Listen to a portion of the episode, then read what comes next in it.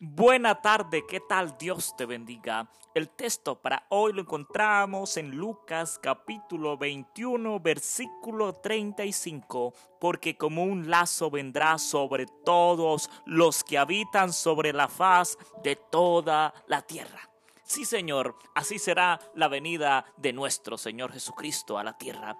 Todo ojo le verá Tal vez esta venida les cogerá a muchos por sorpresa, especialmente a esos que un día Dios se acercó a través de un servidor de él le habló a su corazón el Espíritu Santo, pero resulta que endureció su corazón al llamado de la voz de Dios.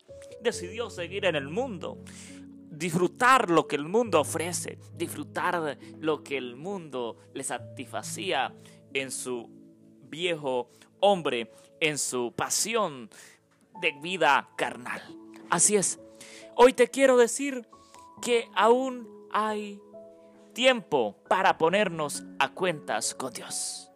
Porque la venida del hombre será algo que jamás podremos haber visto. Será que para algunos nos cogerá de sorpresa especialmente para aquellos que endurecieron la voz al llamado de Dios y que no dejaron sus malos caminos, que siguieron ahí desagradando a Dios y especialmente cometiendo pecado tras pecado delante de la presencia de Dios. El fin del mundo será algo terrible, horrible. Caerán edificios, habrán terremotos, la tierra se abrirá, habrán tsunamis. Eso es lo que está pasando, lo que está sucediendo. Los puentes se caerán, no habrá luz, no habrá satélite, no habrá tal vez que nos sirva el teléfono para comunicarnos, habrá totalmente descomunicación en todos los medios, en la televisión, ¿verdad? ¿Por qué? Porque será la venida en ese instante del Hijo del Hombre, de nuestro Señor Jesucristo, del Rey de Reyes, que viene a poner orden, que viene a recoger a su pueblo, que ha pasado por la aflicción, que ha pasado por la muerte, que ha pasado por la persecución, que ha pasado por insultos, por traiciones, que los han matado, los han llevado a las cárceles, los impíos, los malos, los que querían usurpar y tomar el poder disque de Dios en la tierra. Sí, ellos recibirán el castigo. Y nosotros debemos prepararnos, no descuidar nuestra vida cristiana, nuestra vida con Dios, porque vamos a recibir la corona de la vida eterna y vamos a disfrutar una eternidad con Cristo Jesús.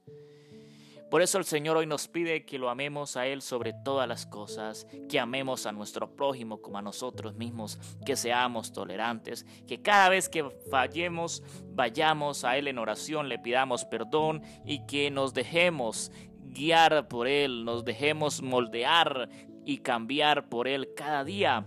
Ábrele el, la puerta de tu corazón a Dios en este día para que Él entre y haga el cambio.